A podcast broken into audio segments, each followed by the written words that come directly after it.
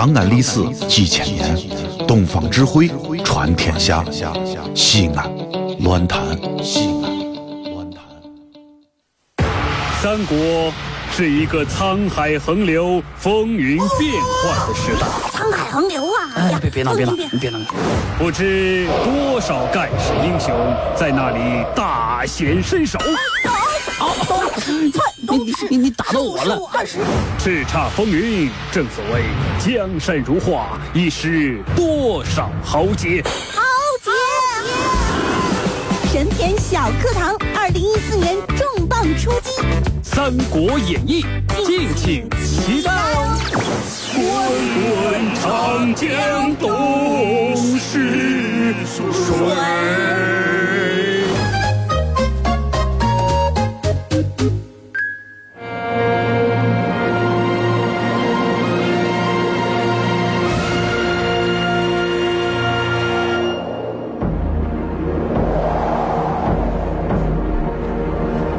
来到神篇小课堂，今天我们来说说神篇三国第七十七回：诸葛亮为什么要鸡蛋碰石头呢？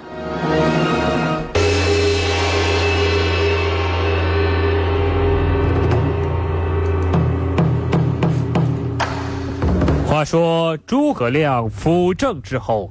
面临着和卖草鞋的同样的选择，那就是到底我是先打曹魏去呢，还是先打东吴呢？最后，他经过一夜辗转反侧，他做了一个惊人的选择。他决定先打曹魏，打死你！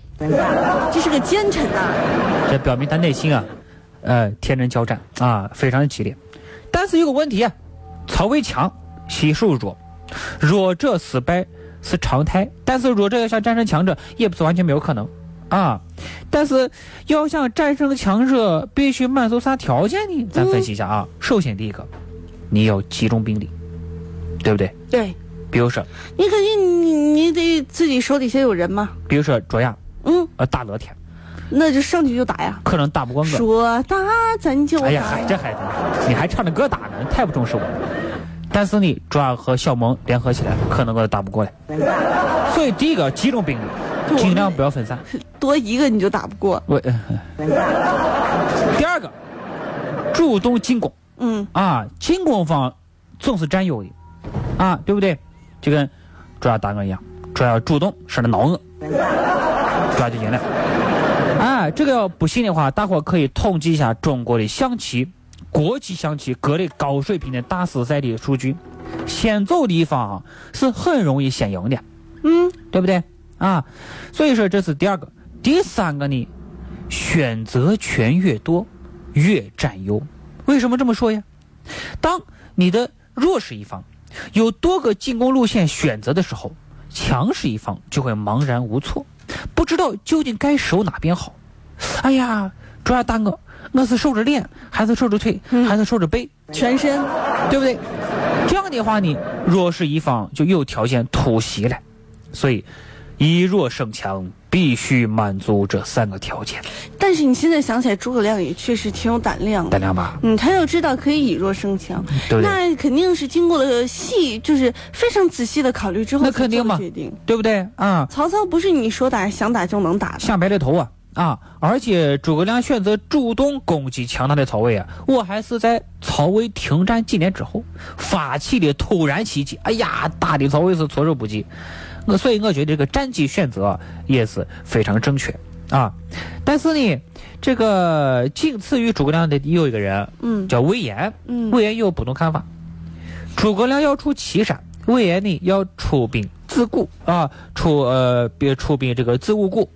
子午谷为什么出名这个地方？子午谷、子午路，呃，这不是一个地方吗？吃了之后夹馍呀？你的意思是吃完肉夹馍打曹魏去？不是，就是他们俩呢有不同的想法，这个倒不奇怪，嗯，是不是？我和朱亚有的时候也会有不同想法。你能不能不要老拿咱俩当例子？哦，好的。我虽然很想打你，我什么时候打过你？哎呀，这孩子。他们俩呢，从进兵的路线选择这角度来看，嗯，双方有激烈的冲突，啊。但是这一点来说啊，对于曹魏来说更痛苦，为啥呢？这个曹魏就觉得说，哎呀，他俩整天吵，吵着一边要从左边攻，一边从右边攻，那你说我是防左边还是防右边？曹魏魏方会更加的茫然不知所措。嗯啊，这还是在防守方有防范意识的情况之下。你你想一下，如果曹魏没有防范意识，那更好了，对于弱势方更好了。所以攻打曹魏，咱从战术上看啊，我是可以的，但是从战略上看，行不行呢？他到底采取了什么样的战略呢？跟大家来说说，嗯这是不行的。啊，为什么呢？因为我们知道了，曹魏是最强的一方，东吴是偏弱的一方，西蜀是最弱的一方。那么，你要想战胜曹魏，你是不是得东吴跟西蜀联合，那是你得有联盟啊。一加一大于二，嗯，对吧？如果说一加一等于二啊，。不是我的意思，他要达到一加一大于二效果。如果说东吴这一方没有攻击曹魏的意意图的话，嗯你西蜀这一方单独去做，你西蜀就很容易吃亏。嗯所以说啊，这个诸葛亮这么做，我也是冒着一定的风险的。在这种情况之下啊，西蜀这方选择伺机勒索这个东吴这方是有可能产生一些收益的，毕竟应该是要实惠一些。毕竟这个呃对付东吴总是要比对付这个曹魏更容易一些。那是但是诸葛亮偏偏要反其道而行之，他为什么放弃勒索东吴，主动去攻击曹魏呢？那么，诸葛亮的这一决策究竟是高明的，还是错误呢？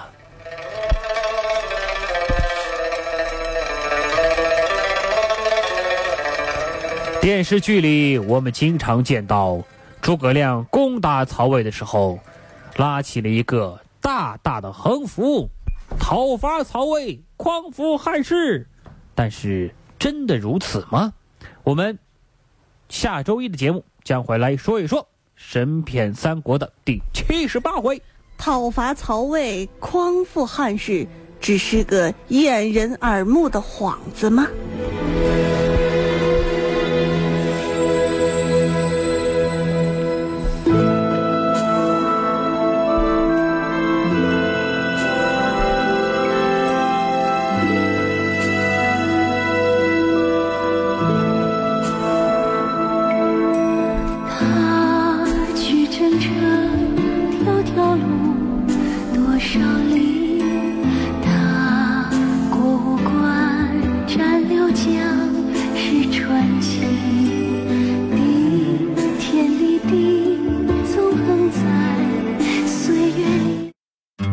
这里是西安，这里是西安论坛。